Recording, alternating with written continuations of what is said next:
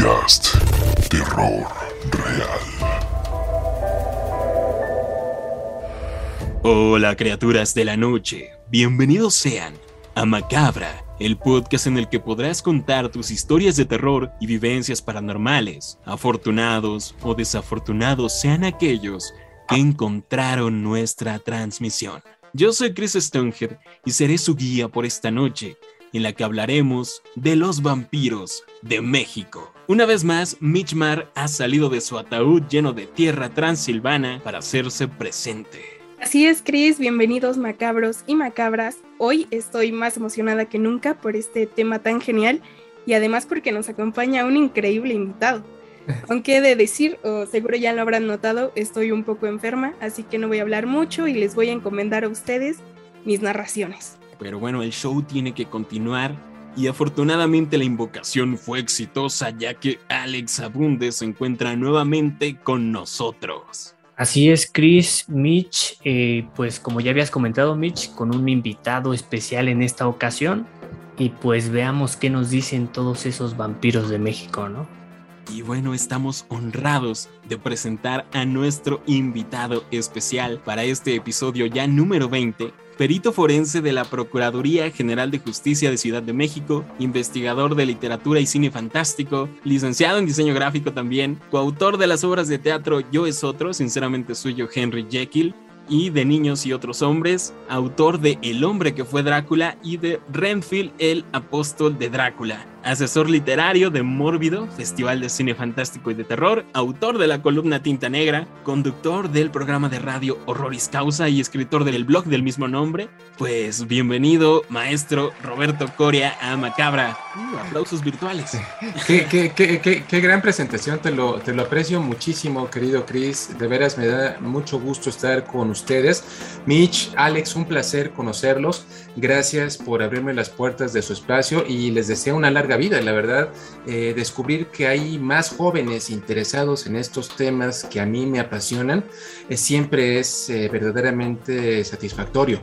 en una película que se llama Ratatouille, que seguramente todos ustedes la vieron y no tiene nada que ver aparentemente con, con estos temas, escuché en la maravillosa voz de Germán Robles, de un vampiro español, pero un vampiro del cine nacional, decía, el nuevo talento necesita amigos me da, me da mucho gusto y, por favor considérenme de esa, de esa manera, les ruego.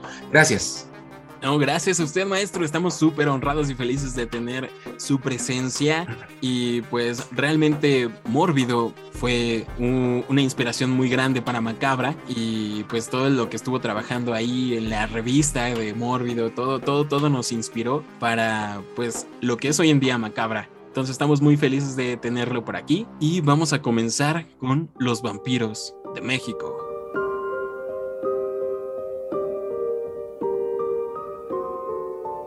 Los vampiros omnipresentes, Chris, porque, porque verdaderamente yo diría que una de las grandes constantes en todas las culturas del planeta, en todas las épocas, es la presencia de seres bebedores de sangre y, nos cautiva, nos llaman muchísimo la atención. Eh, yo creo que, para abrir esta sesión eh, tendremos que tener en cuenta por qué el atractivo del vampiro para nosotros. Eh, de alguna manera el vampiro es la suma de nuestras aspiraciones y también de nuestras pesadillas. Ustedes son chicos muy jóvenes, los, los puedo ver.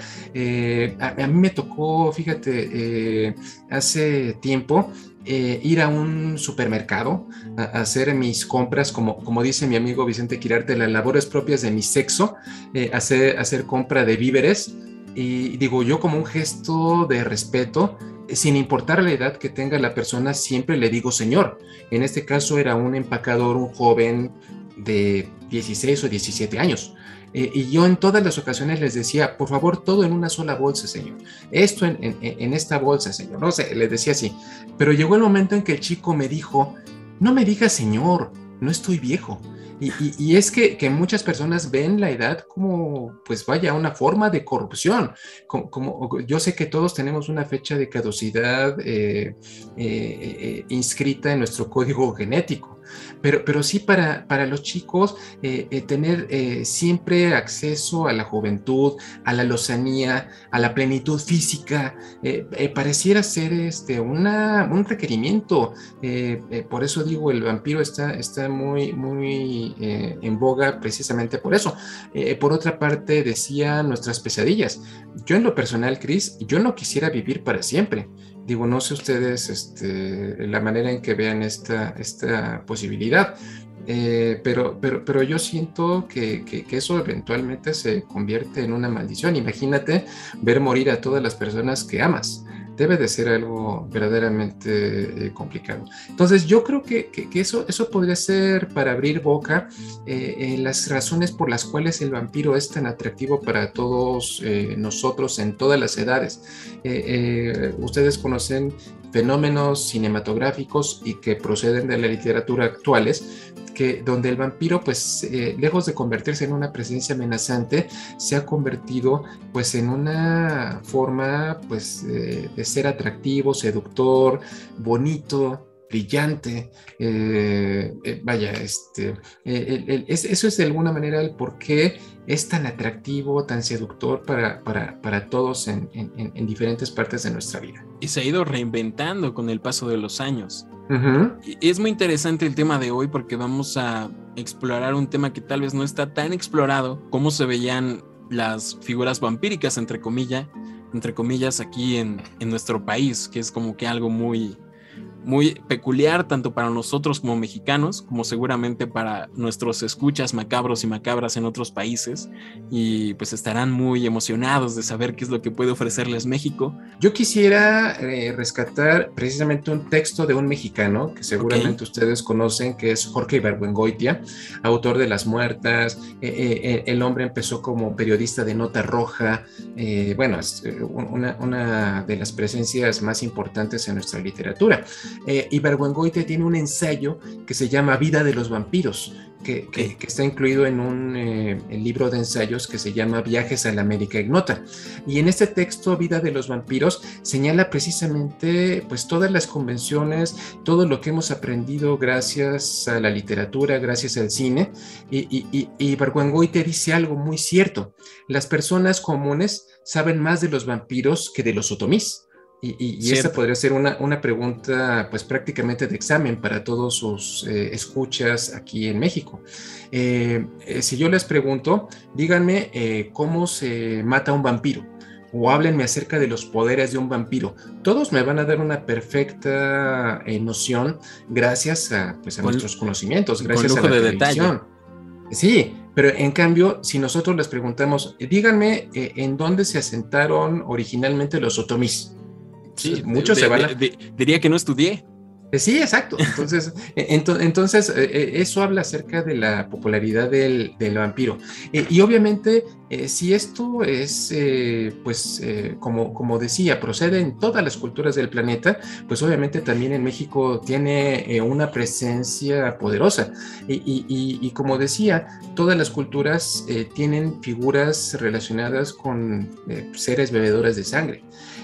vale la pena decir que desde el medioevo quedan eh, eh, pues ya digamos instaurados los tres elementos que definen a la figura vampírica y, es eh, que el vampiro es una presencia física, o sea, vaya, es una amenaza real, no es un fantasma, no es una aparición, no está en nuestra imaginación, no es un fantasma, pues esa sería una. La otra es que todas las noches sale de su tumba para beber sangre para prolongar su existencia póstuma. Y la tercera es todo aquel que es mordido por un vampiro eh, en un patrón muy semejante al que vivimos actualmente a la época del coronavirus, a la época de las enfermedades infectocontagiosas. Eh, todo aquel que es atacado por un vampiro se va a convertir también en un vampiro. Entonces, vale la pena tener muy, muy presente eso. Eh, pero bueno, yendo, yendo a, tu, a, tu pregunta, Cris, efectivamente, eh, eh, eh, la presencia del vampiro entre nosotros aquí en México eh, data desde tiempos prehispánicos, desde tiempos eh, previos a la conquista de la Nueva España. Entonces, eh, es, es, una figura que también tiene cercanía con nosotros.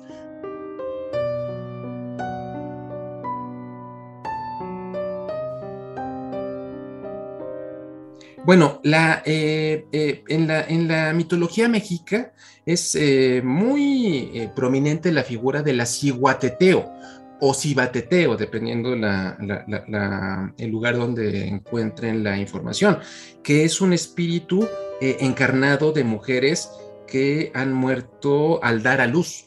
Y, por lo tanto, en, en, la cultura mexica son honradas como si fueran guerreros caídos eh, porque hay que pensar que, los eh, hijos varones que ellas eh, habrían engendrado serían pues, potencialmente guerreros, servidores de, su cultura, y, por lo tanto eran guerreros que, debían de ser honrados.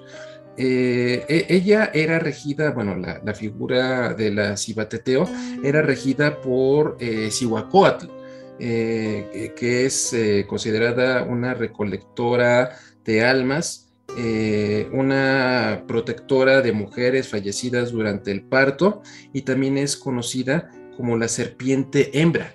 que, aquí podríamos pensar en rastrear parentesco con otras figuras relacionadas con el vampirismo en otras partes del mundo.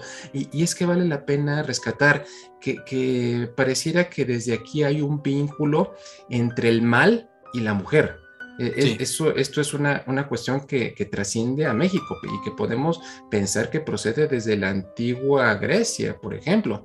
Eh, hay, hay, muchas este, creencias y, y sobre todo eh, pensando en las antiguas eh, creencias judeocristianas, podrían referirnos a la figura de Lilith, aparentemente la primera consorte de Adán antes de Eva, y, una figura que está relacionada siempre con la cuestión del vampirismo. Eh, pero bueno, el punto es que dependiendo de la región del país donde te encuentres, vas a encontrar referencias a este tipo de apariciones. En el caso de la cibateteo, había todo una suerte de ritual para proteger a los niños, porque eran su, víctima preferencial, eh, para que este espantajo eh, pues no los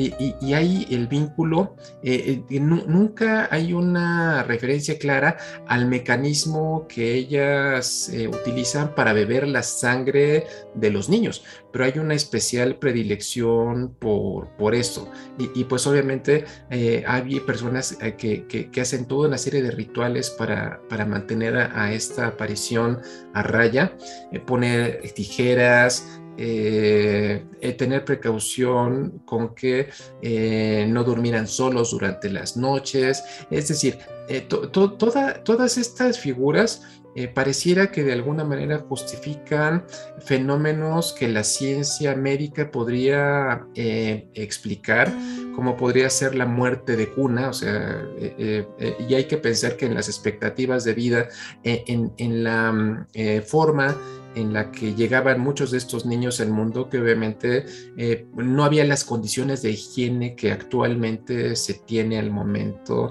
de que una mujer dé eh, a luz. Entonces, eh, esto podría ayudarnos para explicar la, la alta en la mortandad de estos niños. Creo que también aquí en México, sobre todo la figura de Cibatateo, que es vista como una vampiresa, eh, está muy ligado a la imagen que tenemos grabada en el colectivo como una bruja, porque las brujas también se alimentan de los niños, de la esencia, de, incluso de la sangre. Igual va ligado, va ligado, igual las brujas se pueden alejar, a lo mejor con lo mismo cierto tipo de tradiciones como las tijeras cruzadas, espejos, todo tipo de protecciones. Aquí lo que mencionaban es que los aztecas dejaban en los cruces de caminos, que también es algo muy frecuente, hablando de leyendas, dejaban ofrendas, alimentos, eh, con a fin de que se comieran las ofrendas y no a sus hijos. algo muy curioso que mencionan por aquí sobre Cibatateo es de que algunas historias relataban y afirmaban de que hombres tuvieron encuentros sexuales con ellas en las noches, ya sea en estado de ebriedad o no sé, por algún motivo tuvieron encuentros sexuales con ellas y llegaron a procrear hijos que tenían la misma sed de sangre. Entonces ya no estamos hablando solo de este espíritu, sino de que se propagaba esta infección, este mal. Y eso es muy interesante. Claro, eh, eh, eh, quiero, quiero, pensar también en, los incubos y en los sucubos, o sea, son figuras muy semejantes porque de alguna manera, pues al mantener relaciones sexuales con sus víctimas, dependiendo si fueran hombres o si fueran mujeres, pues obviamente la progenie que engendraban heredaban muchas de sus características. Entonces, es, es, un aspecto interesante. Yo conozco, vaya, en, en algún momento, en eh, eh, algunos viajes mencionaban personas que habían tenido contacto con este tipo de, seres eh, y, que tomaban todas estas precauciones. Tú acabas de mencionar varias de ellas para evitar un fatal encuentro con, con ellas. Sí, es algo que pues se sigue viviendo en algunas regiones de México y es algo muy presente.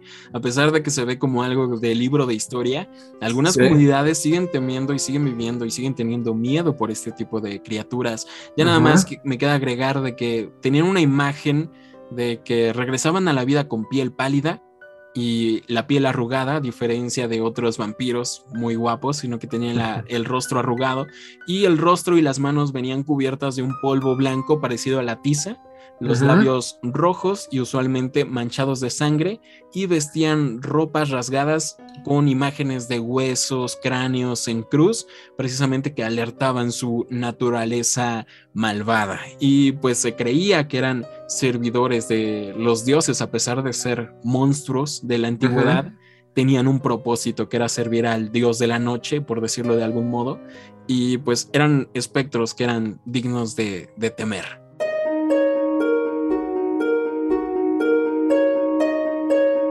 Sí, y bueno, continuando, ahora daríamos este lugar a lo que es el Tlahuelpuchis. Este se dice que es originalmente, pues se podría decir que es una especie de nahual que tiene la capacidad de convertirse en animal y pues eh, bueno, aquí como estamos hablando de los vampiros, se alimenta de sangre humana, pero se dice que prefiere la sangre de los niños pequeños, que son sus víctimas favoritas. Eh, se dice también que tiene poderes hipnóticos sobre las personas que puede hacer que logra, lograr que se duerman profundamente, volver el sueño que tienen un sueño más pesado y con ese, bueno, con tal propósito, pues echan su, fetiche de, de, pues beber la sangre, ¿no? Aquí también tenemos, o sea, lo interesante también es que se dice que para, o sea, la gente como que para ahuyentar estas tlahuelpuchis, colocaban lo que son las cajitas de agujas, los cuchillos, alfileres, las mismas tijeras eh, debajo de las cunas de los niños para protegerlas. También lo de un espejo, una cubeta de agua, también se dice que podía ahuyentarlas, pero se dice también que lo más efectivo para alejar a una sería eh, envolver un diente de ajo en una tortilla y la cual se, se coloca en el pecho del bebé. Y se dice que con eso sería como que la forma más efectiva de ahuyentar un tlahuelpuchi. Claro. el ajo presente como, como en los vampiros clásicos de las películas. Exacto, como, en otras culturas. Eh, eh, fíjate que, que la, la, Tlahuelpuchi es un ente efectivamente nahua eh, del altiplano, fundamentalmente, hay muchas historias sobre Tlahuelpuchis que proceden de Tlaxcala. Eh, eh, de, este, este lugar pareciera ser su centro geográfico, al igual que, que, en las tradiciones en Europa Central, Transilvania es una especie de epicentro para todas las creencias relacionadas con vampirismo. Y vaya, es un ente femenino eh, con, eh, pues vaya, como dijeron, eh, es semejante a un nahual, capaz de asumir formas de animales o de vapor. Y, hay algo que, que, que, también coinciden prácticamente todas, es en esta capacidad de pues de someter la voluntad de la víctima. Eh, tienen una especial capacidad de, atacar a, los niños pequeños, pero también muchos viajeros eh, o personas que andan alcoholizadas caminando por, los caminos, eh, los engañan para atraerlos o a precipicios, a barrancos, a matorrales espinados y que obviamente pues eh, se provoquen daño. Eh, en, en, en, algunos casos es considerada como una especie de bromista, de una bromista, de, como una especie de travesura malsana. O sea, imagínate atraer a alguien a, que se caiga un barranco, por ejemplo, eh, es, una eh, cuestión eh, atemorizante. Se podría decir que la principal diferencia entre una cibatateo y una Tlalhuelpuchi es de que la segunda tiene estas habilidades de Nahual que puede cambiar de forma y transformarse en otro animal, ¿cierto? Exacto, y, ustedes, eh, digo, eh, eh, en, el, en, la literatura, sobre todo este, en el siglo XIX, muchos textos coinciden con la capacidad del vampiro para doblegar la voluntad de la víctima. Y, en este caso, esta sería una de las facultades que tendría la Tlahuelpuchi. Ok, muy bien. Y también es, es, algo muy clásico de las películas, digámoslo así. La figura de Drácula va relacionada a los lobos, ¿no? De acuerdo. Igual lo mismo que mencionaba de que se puede volver niebla, me parece que también Drácula puede volverse niebla. niebla de acuerdo, de acuerdo, es, absolutamente. muy interesante que, de señalar. Alex, ¿algo más sobre la Tlalhuelpuchi? Este, pues como sabemos de en las este, comunidades, si es que en algún momento se, llegaba como a, pensar que una mujer era una Tlahuelpuchi, este, pues se ejecutaba, o sea, sin, como que sin trámite, ¿no? Algo típico. ajá, algo típico, ¿no? Y pues la leyenda urbana dice que la última ejecución de una Tlahuelpuchi ocurrió justamente en Tlaxcala en el año de 1973. Fíjate. El 73, pues. Reciente, ¿no? Hace no mucho. El, año en que nací. Eh, eso es el pasado, es el siglo pasado. bueno, pero suena demasiado cerca. Exacto. Qué curioso que Tlaxcala sea nuestro Transilvania mexicano, Transilvania en México, centro del origen de los vampiros. Tlaxcala suena como algo muy raro. Bueno, en mi, opinión, mi opinión es Guadalajara, pero creo que eso vamos a hablar un poquito más adelante. ahorita vamos a hablar acerca de, eso. tienes toda la razón, pero pareciera que eh, Tlaxcala, es rica en este tipo de creencias. Entonces, eh, eh, no, es mala tu, analogía, nuestra Transilvania. Gamma Swords está formado de las palabras quiche, Kame, que significa muerte, y Swords, que significa murciélago. Alrededor de 100 años antes de Cristo, los zapotecas de Oaxaca comenzaron el culto de Kamazots, que donde venerarían a un monstruo antropomórfico con cuerpo de hombre y cabeza de murciélago, y era asociado con la noche, la muerte y el sacrificio. A su vez, este dios también encontró su lugar entre el panteón de los mayas, quienes dentro del Popol Vuh, el libro sagrado de los mayas, que recopila narraciones míticas, legendarias e históricas del pueblo quiche, ubicado en Guatemala, aparece Kamazots, un murciélago ángel que baja del cielo para decapitar a los primeros hombres hechos de madera los quiche identificaron rápidamente a el dios murciélago con su dios Sotzila, eh, disculpe la pronunciación, Chalmacán, dios del fuego. Respecto a sus características, era representado en estelas, códices, vasijas mayas, con dientes triangulares brotando de sus comisuras de los labios. También es representado en los códices aztecas con urnas zapotecas e incluso en templos nahuas, completamente dedicados al culto del dios murciélago, donde sus altares eran de oro puro y orientados hacia el este. Creían que el dios murciélago tenía el poder para curar cualquier enfermedad, pero que también podía cortar el cordón plateado de la vida que une al cuerpo del alma. Los maestros nahuas lo invocaban para pedirle curación de sus discípulos o para eh, hacer actos profanos. Algunos historiadores y científicos aseguran que una de las posibles explicaciones, que eso me lo explicaba Mitch antes de empezar el podcast, es que la aparición de Kamazots dentro de la mitología maya corresponde a la llegada y expansión de los murciélagos vampiro en México, Guatemala y en las áreas de Brasil. Puesto que en el año 1988, pues sí estamos bien con eso, zoólogos descubrieron que en una cueva de Venezuela, eh, la que es llamada la cueva del Gaucharo, restos fósiles de una especie extinta de murciélago, un murciélago vampiro que se llama Desmodus draculae.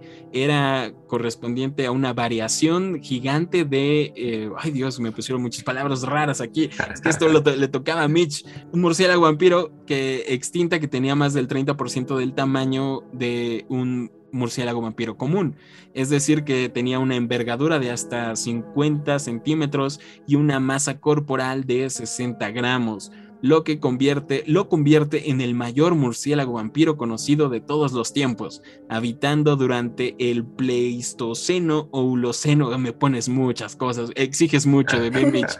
ok, si quieres digo un poco para... Tú lo ibas a decir muy bien, seguramente. sí, si quieres digo un poco más o menos y espero no trabarme.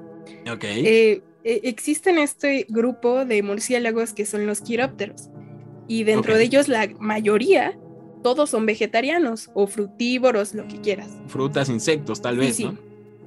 Y dentro de ellos existe un pequeño grupo, uno muy pequeño, de cinco murciélagos que son vampiros, es decir, que son hematófagos. Se alimentan de, sangre. Sí, así es. Y justamente cuatro de ellos ya están extintos, dentro de ellos el Desmodus draculae, que es el más grande que ha existido jamás. O sea, imagínate a un murciélago vampiro que al abrir sus alas tenía casi un metro, entonces era bastante grande. Y en la actualidad solo existe uno. Y son muy pues, pequeños realmente los que son, existen. Son bastante chiquitos. Y más o menos, para hacer una comparación de su tamaño, lo compararía más o menos con el zorro volador. Ok, no, sí, lo, hemos visto en imágenes en redes sociales. Sí, hay imágenes muy grande. super virales donde se ve que capturan a estos murciélagos, no sé por qué razón lo hacen y les abren sus alas y se ven súper increíbles, o sea, parecen un humano entero con alas, o sea, está súper genial. Claro. se cree que este murciélago inspiró eh, a este dios. A este no, dios no, no, me parece difícil pensarlo, Chris. Eh, eh, digo, una pequeña acotación. Eh, la Sociedad Mexicana de Criminología utiliza a la figura del dios eh, murciélago como, como su escudo. este, la Sociedad Mexicana de Criminología le, le, gusta, le gusta esto. Y efectivamente, eh, la procedencia de, de, de Kama se origina en la figura del dios Sots eh, que es esta figura de, eh, pues del panteón de creencias mayas, eh, sobre todo de la península de Yucatán. Y vaya, pues es, es, una forma de que el hombre, el mexicano de, de la antigüedad, asociaba al murciélago con la noche, con la oscuridad, con la muerte y, y, efectivamente podemos encontrarlo muy presente en el Popol Vuh, que es este libro pues sagrado de los mayas. Eh, y, si se acuerdan ustedes del Popol Vuh, eh, estos hermanos gemelos Unapu e Ishbalanque eh, se internan en este viaje iniciático en el inframundo, en la casa de los murciélagos. Ahí se encuentran con ellos. Y, precisamente Hamazots es el dios murciélago, el murciélago de la muerte, también conocido de esa, de esa manera, y él pues decapita a eh, una pu, eh, si mal no, no recuerdo. Eh, y el, este tipo de, seres a mí me recuerdan mucho cuando pienso en, la figura de, del dios murciélago. no puedo escapar a Batman. el, personaje, el villano, el Mambat, el murciélago hombre, Kirk Langstrom, el murciélago hombre. O sea, imagínate este bicho enorme eh, con todos los atributos de un murciélago, debe de haber sido una figura completamente atemorizante. Y, como tú dices, si lo, si, lo vemos representado en las vasijas, en los grabados, en, los códices de la época, pues eh, podemos eh, encontrar una presencia muy inquietante. Además de pensar que esto era una realidad para los hombres de la antigüedad, pues eh, debió de haber sido muy atemorizante andar caminando por las noches eh, eh, a riesgo de que se nos apareciera esta cosa. Supongo que por su tamaño se alimentaba tal vez del ganado de, los antiguos pobladores y tal vez incluso de niños, ¿no? yo creo que sí. Bueno, mi imaginación vuela. Sí, incluso los, desmodos actuales, los murciélaguitos actuales, se alimentan de mamíferos grandes y, entonces me imagino que esos necesitaban más requerimiento de sangre todavía. Fíjate, yo, yo creo, a ese, a ese respecto, Mitch, eh, ya, ya, que tú abriste la puerta hace un rato, eh, yo les quisiera recomendar, si ustedes, eh, chicos de la, de la generación del Internet, en Google, escriben en su buscador, escriben el murciélago vampiro Desmodus rotundus, eh, van a encontrar un texto publicado en 1990 en la revista de la Universidad de, la UNAM eh, y el autor es eh, un investigador del Instituto de Biología de la UNAM que se llama William López Forment Conrad. Él es uno de los principales especialistas en quirópteros en, México y, en ese texto efectivamente López Conrad señala que de las más de 950 especies de murciélagos que actualmente actualmente existen en el mundo, solamente tres existentes eh, son hematófagos. Eh, los demás, como, como lo decía Mitch, son eh, frugívoros, son insectívoros, se alimentan de ratas, se alimentan de pequeñas especies de mamíferos, pero, pero vaya, solamente tres son hematófagos. Y efectivamente su estrategia de estos tres animalitos es posarse sobre pues, eh, los animales de tiro, sobre el ganado, eh, hacer una pequeña incisión con sus colmillos. Ellos, su saliva secreta una sustancia anticoagulante que evita que coagule la sangre y, con ello garantiza que la, eh, eh, el vital fluido mane de una manera, de una manera libre. Eh, vale la pena decir que solamente hay tres especies, que el, el más popular es el Desmodus rotundus. luego se encuentra el Daemus jungi, y el difila ecaudata. Obviamente no se preocupen, no, no va a venir en el examen. Este, eh, al, final, macabros y macabras les vamos a preguntar, así que por eh. favor, espero que estén anotando todo. y, y, vaya, el avistamiento de estos animalitos data precisamente de la Nueva España, de la conquista de la Nueva España. Y, todo se debe a un eh, colonizador, a un militar, un etnógrafo que se llamaba eh, Gonzalo Fernández de Oviedo y Valdés. Él, se da cuenta eh, en un texto que escribe en el año de 1526. Hay que recordar que la conquista de la Nueva España inició en el año de 1521, que, que los animales de tiro, sus caballos, de repente en las noches se les posaban unos animalitos eh, que, ellos, que ellos reconocían como murciélagos, pero que, se alimentaban de su sangre. Entonces, este tipo de noticias, eh, cuando llegan a mm, Europa, pues evidentemente hacen el vínculo con, con, este...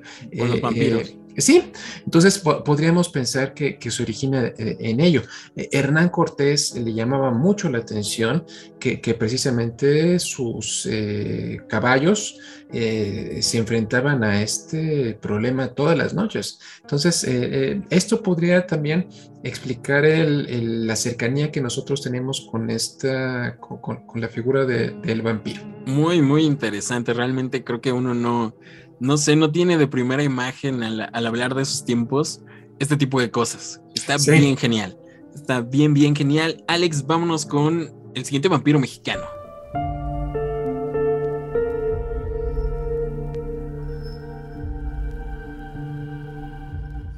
Eh, bueno, aquí eh, como que no, no, va a ser muy mexicano porque toca, toca hablar de lo que es el chupacabras. No me rompas la ilusión, Alex, como que no es mexicano. Bueno, pues mira, ya lo nacionalizamos y todo. Sí, sí, claro, pero, pero mira, haciendo la investigación, tenemos que lo que es el, chupacabras, pues este la primera vez que se escuchó hablar de él fue en Puerto Rico en 1995.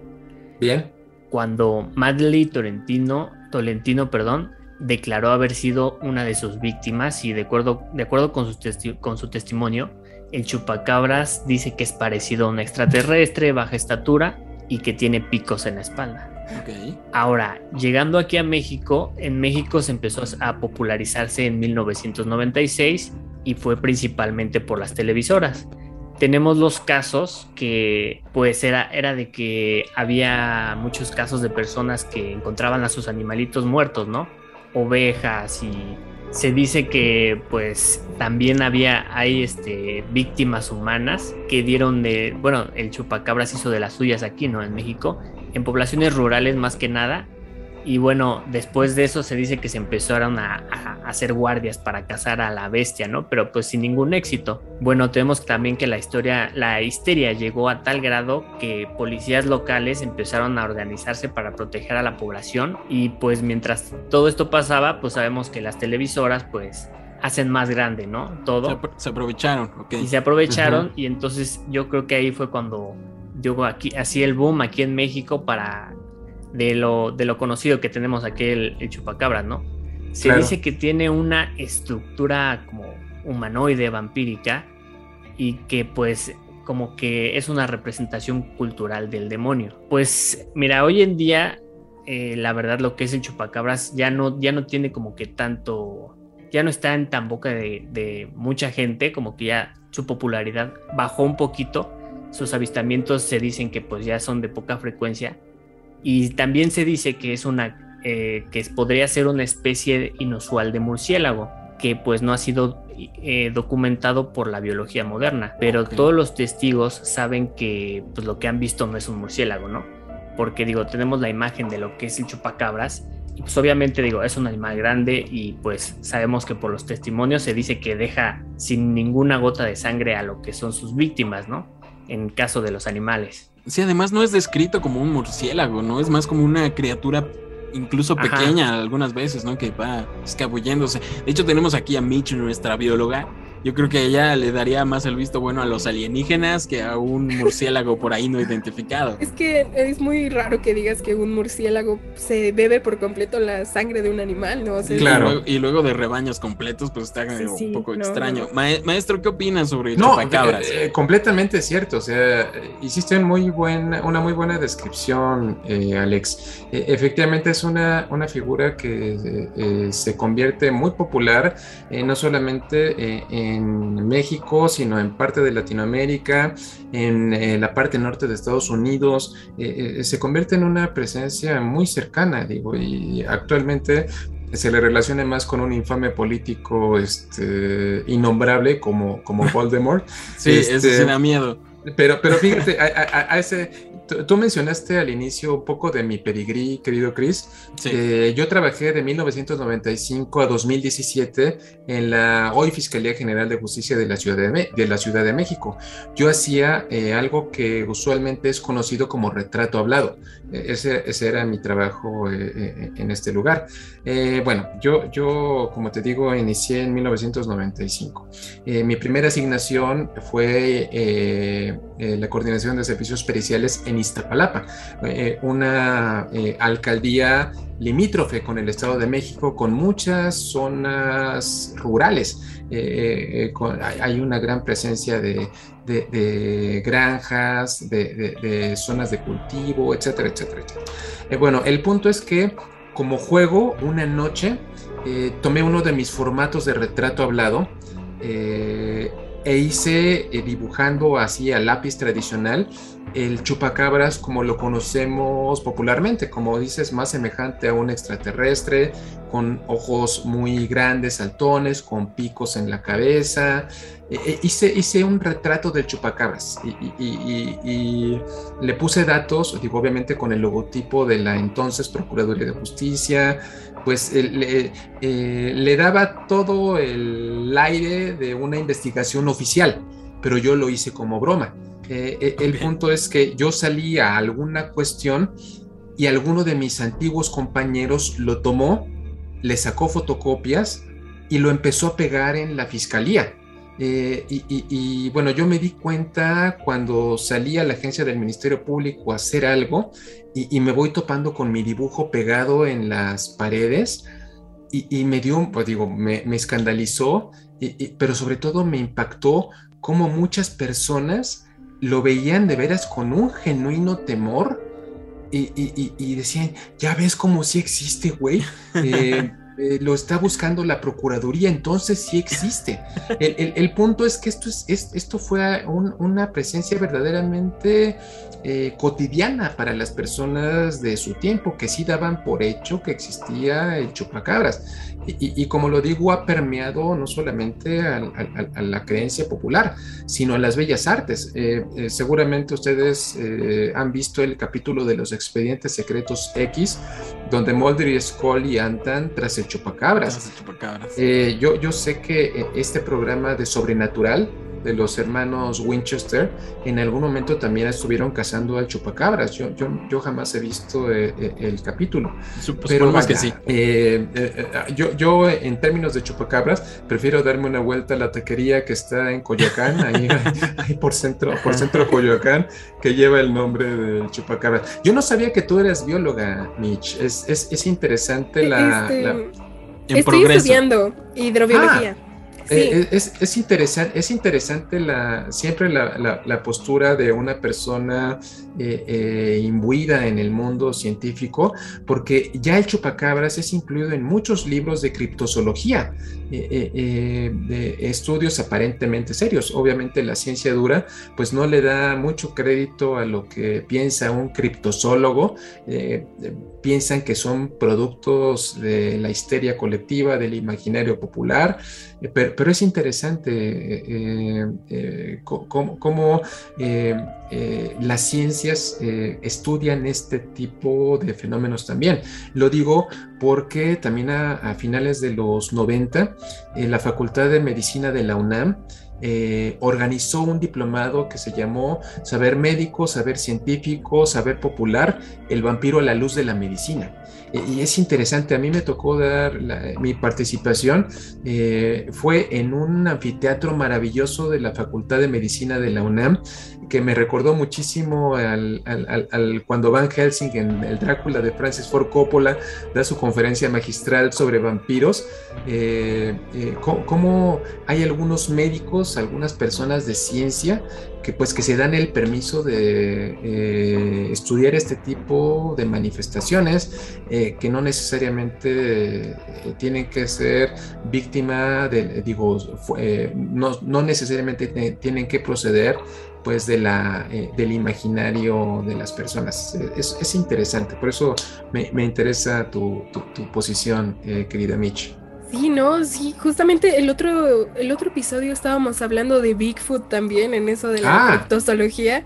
y mencionábamos eso de que día a día se descubren muchísimas especies que no tenías ni idea que existían y, y sí, o sea, está genial siempre ver esa perspectiva que incluso dentro de la ciencia, se crean nuevas tesis con toques ahí paranormales, sobrenaturales, y está muy genial. Sí, eso es, eso es muy padre. Sí, está increíble. Siempre recurrimos a Mitch para sacarnos dudas de alguna que otra criatura extraña. En el episodio de Medieval, ay, cómo sufrimos de que nos desmentía cada rato los monstruos. ay, no, ¿qué crees que es, es, una hiena común y corriente? Pero bueno, vamos a continuar con, con nuestro siguiente vampiro, que es precisamente la leyenda del árbol del vampiro. Ya vamos eh, adentrándonos a tiempos más modernos.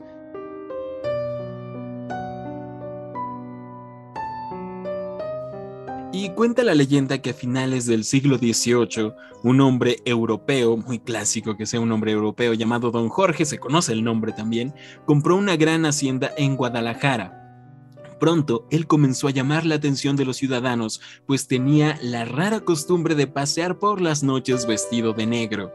Además, no le caía bien a nadie, pues decían que algo no cuadraba del todo bien con él. Al mismo tiempo de su llegada, los animales del ganado comenzaron a morir en extrañas condiciones. Sus cuerpos eran encontrados sin una sola gota de sangre y sin mostrar signos de violencia aparentes. La gente de Guadalajara dudaba, dudaba si se trataba de una epidemia o de algún animal salvaje, así que una noche la gente del pueblo salieron a dar caza a aquello que estaba matando a su ganado. Sorprendentemente, se encontraron al mismísimo don Jorge bebiendo la sangre del cuello de un animal. Sorprendidos, trataron de atraparlo, acorralándolo en una hacienda, rodearon al vampiro y le clavaron una estaca en el pecho. Mientras tanto, don Jorge, con su último aliento, con su último lamento, decía, Les juro que regresaré algún día y me vengaré de todos ustedes. Tras este hecho, le dieron sepultura en el famoso Panteón de Belén, y con temor de que el monstruo escapara, colocaron una losa grande y pesada. Pero algo extraño comenzó a ocurrir. De entre la tumba del vampiro comenzó a brotar un árbol de camichín, y entre los pobladores de Guadalajara se cree que el día que el árbol crezca demasiado y rompa la lápida, ese día el vampiro quedará libre y podrá regresar para poder vengarse de la gente de Guadalajara. Ay, qué bonita leyenda. Eh, maestro, eh, eh, maestro sí. ¿qué opina de esta leyenda? La verdad, yo no la. Muchas de las leyendas que, que- que tú me incluiste como referencia, Chris, no las conozco. Sí. eh, Cuando estuve haciendo investigación a- a- eh, sobre eso para platicar, me pareció muy interesante. Esta particularmente eh, me gustó demasiado, me parece, me parece muy inquietante. Yo, yo siempre he pensado y he relacionado a Guadalajara eh, como otro destino vampírico gracias a Guillermo del Toro. Eh, Guillermo del Toro es un gran eh, amante, de- obviamente, del, del género, un gran cultivador, yo diría, pues uno de los artistas más propositivos de nuestro tiempo en el tema de horror y fantasía. Eh, él es oriundo de Guadalajara. Y, siempre lo había considerado, evidentemente, todas estas leyendas, eh, él tuvo que haberlas eh, conocido, tuvieron que haber formado parte de su imaginación juvenil y bueno, pues el resultado está ahí más que presente. Sí, es uno de los máximos exponentes hablando de vampiros modernos. Guillermo del Toro incluso se podría decir que reinventó y creó uno de los vampiros más geniales eh, en sus novelas. En, en la película de Blade 2 también tenemos ahí un, un genial vampiro muy, muy cool. Mitch, ¿quieres agregar algo a esto? Porque nosotros dos fuimos a visitar la tumba del vampiro. Ah, sí. Sí, justamente nos fuimos de tour a Guadalajara porque estaba la exposición de Guillermo del Toro y aprovechamos Sí. para visitar todo lo posible, lo, todas las iglesias góticas y fuimos al Panteón de Belén. Y siempre me ha encantado muchísimo esta leyenda, la verdad. No sé por qué me imagino al gran Germán Robles cuando pienso en, en, En el el, vampiro vampiro, de como Guadalajara. tal. Sí, sí, me lo imagino a él en, en la leyenda cuando la cuentan. Y no sé, me gusta mucho, la verdad está muy, muy genial. Sí, también un, Sí. dato que no mencionamos es que, que se contaba que los visitantes ya, ya sabiendo la leyenda, eh, arrancaban hojas o ramas del árbol y que brotaba sangre en lugar de savia. Y entonces Mm. era un dato perturbador, por lo que el panteón tuvo que cercar el árbol y cuando fuimos ya estaba cercado y no se le podía acercar precisamente por esto, de que según dañaban el patrimonio. También preguntamos al guía del panteón que si se conocía realmente cómo se llamaba la persona que estaba enterrada ahí, si, bueno, leyenda o no, es una tumba en realidad de la que está brotando un árbol, pero pues no se tienen registros, entonces no se sabe, es una tumba sin nombre. Aquí la leyenda dice que es de Don Jorge, pero realmente no sabemos quién es el cuerpo que está ahí. Y pues sí, realmente está sal- saliendo de él un árbol, está muy interesante, muy genial. Claro, digo, y, aquí es una invitación para todos ustedes. eh, un documental sobre esto sería increíblemente interesante, tratando de rastrear todos los orígenes de eh, estas figuras. Los vampiros en Guadalajara sería, sería un gran trabajo, así que aquí está la invitación para todos los que nos están escuchando, para ustedes mismos, para que eh, esto lo hagan realidad en algún momento. Y por ahí les vamos a estar dejando fotos a través de no- nuestro Instagram, macabra.podcast. Alex, vamos a terminar con nuestro último tema que engloba, por decirlo así, todas las leyendas urbanas de vampiros en México y que también van ligadas a Guadalajara. Sí, sí, justamente para terminar vamos a hablar de unas leyendas urbanas de las más populares que son de- del país, de aquí de México, y una de ellas es la del Castillo Zabaleta. Este, en- este está en San Cristóbal de las Casas. Se es un castillo construido a las afueras por un excéntrico rico que se ganó rápidamente la fama del vampiro del pueblo. Y pues como la fama le gustó tanto, en sus últimos días se dice que se le vio cabalgando por las noches en el pueblo usando una capa negra como la de Drácula. Y pues tras su muerte los lugareños eh, le siguen temiendo, le siguieron temiendo, ya que creían que Zabaleta nunca había dejado el castillo. Otro, otra leyenda también es que pues en el famoso programa de radio La Mano Peluda un joven narró la anécdota de su tía, que era una enfermera en los ochentas y que pues en el, en el antiguo Hospital Civil de Guadalajara presenció como uno de los trabajadores de obra sacaron a una hermosa vampiresa del interior de una de las columnas del sótano. Eh, a esta la, describieron como un elfo de las películas del Señor de los Anillos. Eh, no tenía ningún signo de descomposición y tenía un crucifijo clavado en el pecho. Y pues al reportarla, se dice que hombres misteriosos llegaron, la envolvieron en algo parecido al papel aluminio y supuestamente fue enviada al Vaticano por órdenes del Papa, que en ese tiempo era Juan Pablo II. Y pues, eso es interesante, la verdad. Y finalmente queremos este, mencionar las diversas anécdotas de supuestos vampiros encontrados en diferentes lugares de la ciudad, como son en los túneles del metro, en diversas líneas, pero sobre todo en Barranca del Muerto y toda la línea naranja, la línea roja, la rosa, perdón. En el Cerro de Peñón Viejo también se cuenta. Y pues también tenemos que en el bosque de Chapultepec había una vampiresa en la famosa cueva del diablo, que ésta se alimentaba de la sangre de los curiosos que se adentraban en el bosque. Y pues vale la pena recalcar que varios de estos relatos fueron incluso plasmados en varios periódicos durante los años 80. Ok, oye, esos no me los sabía. No me imagino la imagen de Juan Pablo II. Tráiganme a la vampiresa ahí de México, claro. envuelta en papel aluminio. Está muy extraño todo esto. Maestro, ¿le tocó algo de, de estas leyendas? De, se cuenta, que se informa, porque algunas son narraciones de la propia gente, de que está segura de que atestiguó ese tipo de cosas. Claro, aquí entramos a un terreno muy espinoso, querido Chris. Eh, acuérdate que eh, en algún momento dijeron, una mentira dicha mil veces se convierte en verdad. Eh, el, eh, eh, hablar de el que la información pase de voz en voz, vaya, es, increíblemente poderoso lo que la gente piensa. referente a, esta historia de lo que le llaman el, vampiro del Metro Barranca del Muerto, me, me, sirve la oportunidad, Chris, para hacer un desmentido. todo procede de un cuento de 1994 que se llama No se duerman en el metro. El autor del cuento se llama Mario Méndez Acosta. De hecho, el extinto programa de radio Los Cuernos de la Luna de Rock 101, eh, eh, conducido por el maravilloso Iñaki Manero, digo, actualmente es eh, conductor de un noticiario, pero vaya, él, comenzó como, nosotros hablando acerca de este tipo de cosas en su programa de radio Los Cuernos de la Luna.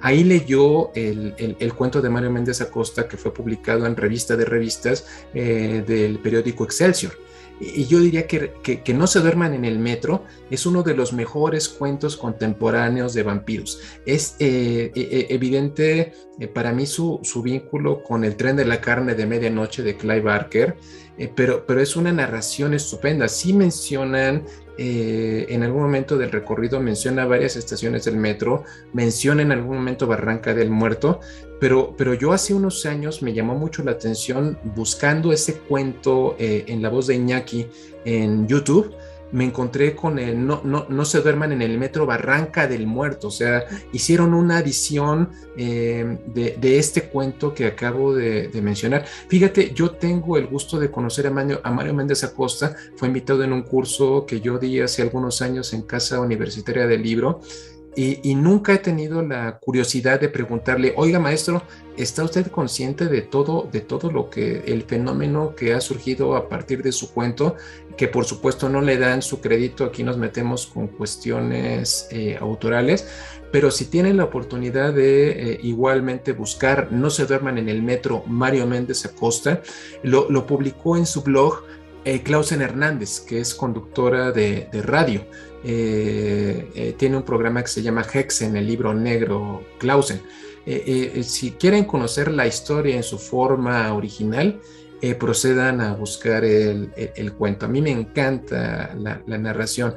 esta descripción hecha por una, persona cuya vida se eh, altera completamente a partir de un encuentro con un vampiro. Es, es eh, verdaderamente impactante, es una narración que a mí me encanta. Eh, si tienen la posibilidad, digo, en la narración original que hizo Iñaki, está por ahí en YouTube, también si lo buscan de esa manera. Alguien le puso un fondo musical que no me fascina este, del todo, pero si quieren conocer el, cuento, a, mí... Eh, a mí me encantaba en los 90 escuchar su programa, eh, que era en las noches, eh, en, la radio en Rock 101, me encantaba escucharlo con la luz apagada y, era verdaderamente atemorizante imaginarte a este rostro pálido con, una regocijada sonrisa idiota que estaba persiguiendo al, pobrecito eh, desafortunado que pues que tuvo el mal tino de encontrarse con él. Eh, era es una narración muy interesante. Además creo que sí se liga la figura del vampiro con el subterráneo ya en, en otros en otros medios. Viene a mi mente la trilogía de Nocturna de Guillermo del Toro. Que precisamente menciona que están en el subterráneo, en el metro de Nueva York, ahí los, los vampiros. Entonces está muy cool y creo que, bueno, yo visitando la línea del metro, que pues, se usa de costumbre, sobre todo la línea naranja, lo veo como escenario idóneo porque además es, la línea del metro más profunda, ¿no? Más profunda y tiene esta atmósfera como de medio metro londinense. Eh, está muy padre, es, fácil ver vampiros por ahí en todos lados, pero sí me llama la atención de que realmente hay muchos relatos, creo que este es el origen, ya lo, ya lo menciona maestro, pero sí mucha gente dice es como de, en tal lugar vieron un vampiro, lo sacaron y estaba tal, lo mataron, pero se lo llevó el papa y lo que ustedes quieran, eh, pero como que es muy, es muy de costumbre que si le preguntas a alguien puede que les diga, no, sí, de verdad existen y encontraron uno, de hecho, por acá en mi barrio. Entonces, no sé qué tan de la mano esté ligado ya lo que es el cine, de que la figura del vampiro eventualmente nos llegó y ya no eran tanto nuestros vampiros prehispánicos, por decirlo de algún modo, sino que ya se mezcló todo en el vampiro más clásico de, del cine y ya se volvió protagonista de las historias. Y de hecho, creo que nos han llegado por ahí historias porque en algunos episodios contamos historias de nuestros macabros y macabras que en algunas comunidades se siguen temiendo a los vampiros, de no salgas después de tal hora porque el vampiro te ataca en, en, ese momento. Es algo muy extraño. Maestro, ¿qué opina sobre todo esto, todo, todos estos temas? Es un fenómeno muy interesante, digo, basta que tú leas, por ejemplo, eh, un libro escrito en 1751 que se llama Tratado de los Vampiros, eh, eh, escrito por un abad benedictino del monasterio de Zenón, Francia, que se llamaba Agustín Calmet. lo, lo, interesante de todos estos relatos es precisamente pensar que era un temor real de las personas. Eh, eh, eh, el libro es toda una colección de testimonios de personas que pues todas las noches temían tener algún encuentro fatal con estos seres. Entonces podemos verlo como una obra de ficción, pero tú actualmente te puedes preguntar, ¿y si, y si verdaderamente era algo verdadero? Eh, eh, eso, eso este, el, mundo eh, como lo conocemos entonces realmente es completamente diferente. Lo, dice el propio cuento de Mario Méndez Acosta. Hay más cosas en la noche de las que nos conviene saber si queremos mantener la idea de que vivimos en un universo racional. Entonces, es, es una invitación a asomarnos a la oscuridad, eh, eh, eh, en la noche yacen muchos secretos y, vaya, todos son pues parte de, no solamente de nuestra imaginación, sino de nuestras pesadillas. Ay, qué bonito habla, maestro Coria. Qué bonito habla, no cabe duda. Ay, ok. Mitch. Gracias, querido Chris. Mitch, imágenes finales, ideas, ¿con qué te quedas de este episodio de Vampiros de México? Ay, no, es que es demasiado, demasiado conocimiento. Me aprendí muchísimo y, y no sé, ni siquiera sé qué decir, me deja sin palabras. Muy, muy diverso también, muy diversos estos vampiros mexicanos realmente, y un tanto diferentes de los vampiros de otros países, pero a la vez con coincidencias que te dejan pensando, de que se repiten, se repiten y siempre están repitiéndose constantemente al hablar de vampiros. Alex Abundes, ¿qué opinas sobre Vampiros de México? Híjole, bueno, pues principalmente la verdad yo, yo como comentaste hace ratito, o sea, lo más interesante sería checar cómo es que se relacionan muchas cosas, ¿no? En cuanto a de lo que hablamos, de que cómo, cómo dicen que ahuyentan a diferentes. Eh, la verdad lo de Tlaxcala eh, sí me, me sorprendió por el lugar también cómo es, pues, de que, que ahora existe? vemos que es, ¿De que en no, no, no, existe? de que pues es, es rico en, en historias y en todo eso. Y pues sí, lo de Guadalajara también, que pues digo, el, el Panteón de Belén, la verdad que pues se tiene que visitar, ¿no? También. ¿Cuál, como cuál es tu vampiro favorito de, de hoy, Alex? Yo creo que yo me quedaría con, con el chupacabras por toda, toda la polémica que causó aquí en México. Porque es un clásico. Mitch, ya no te Un pregunté clásico. tu vampiro favorito del tema de hoy. Yo creo que me quedo con el de la leyenda del árbol del vampiro, es una de mis favoritas de toda la vida y también con las Tlahuelpuchis, porque son vampiresas femeninas, lo cual está muy genial, la verdad. Claro. Sí, eso está bien genial. Maestro Coria, muchas gracias por estar aquí en Macabra. ¿Con qué se queda? Eh, pensamientos finales sobre vampiros en México. Eh, su vampiro preferido de, todos estos que mencionamos. Díganos ahí todo, todo, todo, maestro. Pues la creencia del árbol del vampiro que acaban ustedes de platicar me pareció completamente interesante. Es, es- material para un largometraje. o e- esta es otra invitación para todos los que eh, eh, se dedican a esto, para todos los cineastas, qui- quien no, no se tienen que repetir fórmulas que procedan de otros lugares. Eh, eh, eh, basta, basta visitar esta, esta historia y, vamos a encontrar una fuente riquísima de, inspiración. Eh, y bueno, al final creo que todo habla acerca de la permanencia del vampiro. El vampiro está completamente vigente. To- todos aquellos que dicen que no, es que Crepúsculo le dio a la torre al vampiro, ya no hay nada nuevo que decir sobre estos seres. Eh, de, muchos también dicen que no hay nada que decir acerca de zombies actualmente. Pero, pero este tipo de historias nos demuestran que es completamente falso. Eh, En términos de vampiros, seguramente ustedes ya vieron en Netflix una serie que se llama Postmortem, una, una serie en Noruega. Es, muy interesante el planteamiento. O, a lo mejor ya vieron esta película que se llama eh, Cielo Rojo Sangre, eh, que, es básicamente eh, una madre defendiendo a su hijo, vampiros, terrorismo en avión. Es, es- vaya, siempre hay una manera de darle sangre nueva al vampiro y de que siga manteniendo capacidad de, pues, de atemorizarnos y de atraernos. Ese es su principal poder. Ay, muchísimas gracias, maestro. Ah, yo me quedo igual, me gusta mucho la figura de el vampiro del Panteón del Belén, el árbol del vampiro. Y creo que también aquí nos gusta shipear leyendas. La vampiresa que se encontraron ahí en el Hospital Civil de Guadalajara. eh, colindan el Panteón de Belén con el, con el Hospital Civil, colindan, están juntos. Ah, claro. Puede ser Eh, que eh. haya más de dos vampiros enterrados por ahí mismo. Igual Guadalajara fue acechada por las pandemias y por la peste durante un tiempo.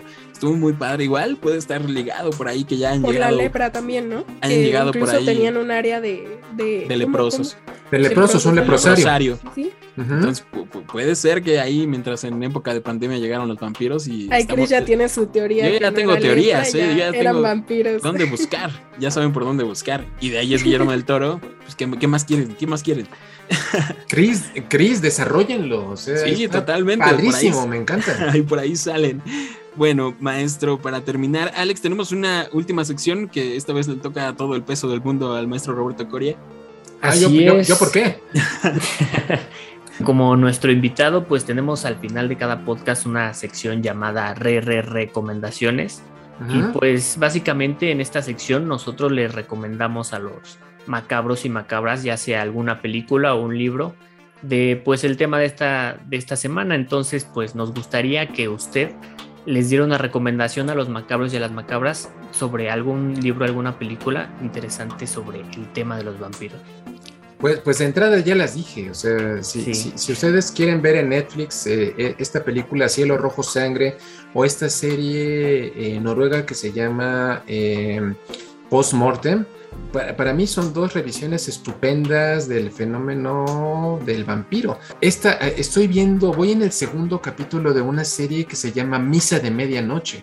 Eh, es una serie que creó y que dirige Mike Flanagan. A Mike Flanagan seguramente lo recuerdan por estas series de La maldición de eh, Hill House que a mí me encanta la, serie. La, de La maldición de Bly Manor no me encantó tanto, este, que es una eh, pues revisión de otra vuelta de tuerca de Henry James, o, la película de Doctor Sueño basada en la novela de Stephen King. Eh, a mí me encantó su trabajo. Esta serie, eh, como, como les digo, voy en el segundo capítulo, pero para mí todo me va llevando al vampiro.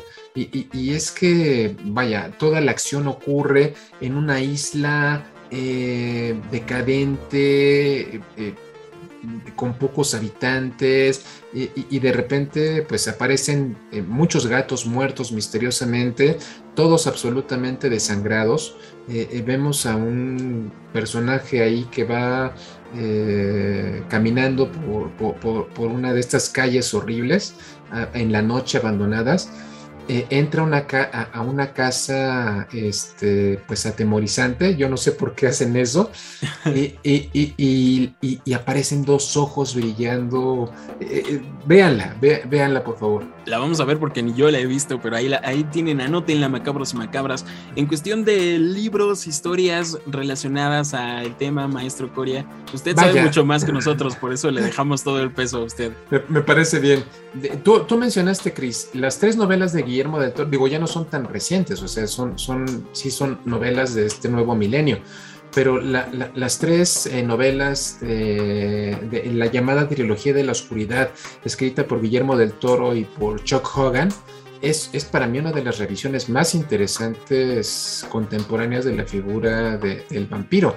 Eh, eh, en, eh, la antología Mar Muerto que, escribió Bernardo Esquinca, que yo diría que es uno de nuestros, hoy en día, uno, yo diría, hoy en día nuestro principal exponente en la literatura mexicana de horror y de fantasía, eh, tiene un cuento que se llama El Encorvado.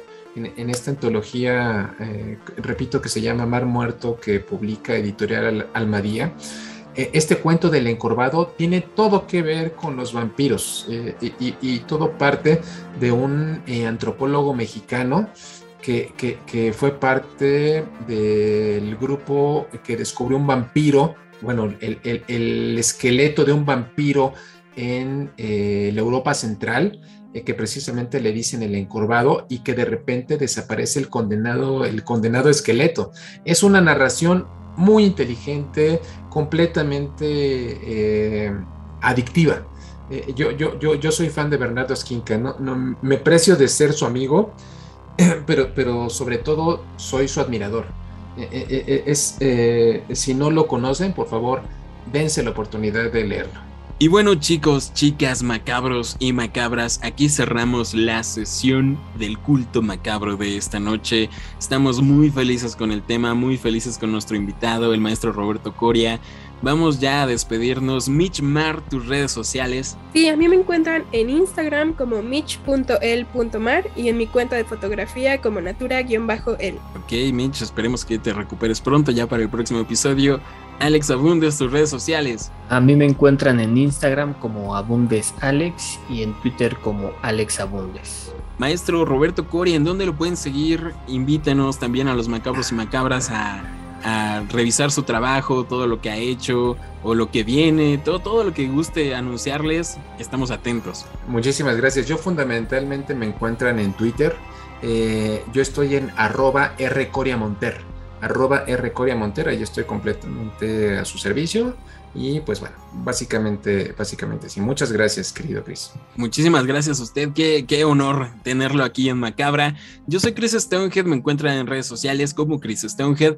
Recuerden seguir las redes oficiales de Macabra. Nos encuentran en todos lados como Macabra o Macabra Podcast. En Instagram estamos como macabra.podcast y tenemos Facebook, Twitter, Instagram también. Estamos en TikTok, pero todavía no subimos nada. Prometemos subir un, un poco a poco ahí, subir algo y recuerden, macabros y macabras, que pueden enviarnos sus historias de terror, vivencias paranormales o lo que quieran a nuestro correo electrónico macabra.podcast gmail.com. Déjenos en los comentarios cuál es su vampiro favorito. Recuerden que nos encuentran en Spotify y plataformas de podcast como Google Podcast y Apple Podcast. Y donde quiera que nos sigan o nos escuchen, vayan a YouTube y suscríbanse porque ahí es donde vemos cómo vamos progresando.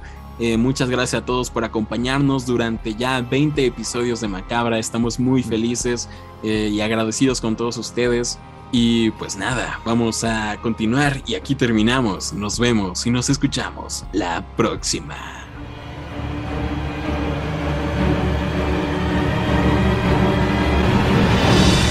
Macabra Podcast. Terror real.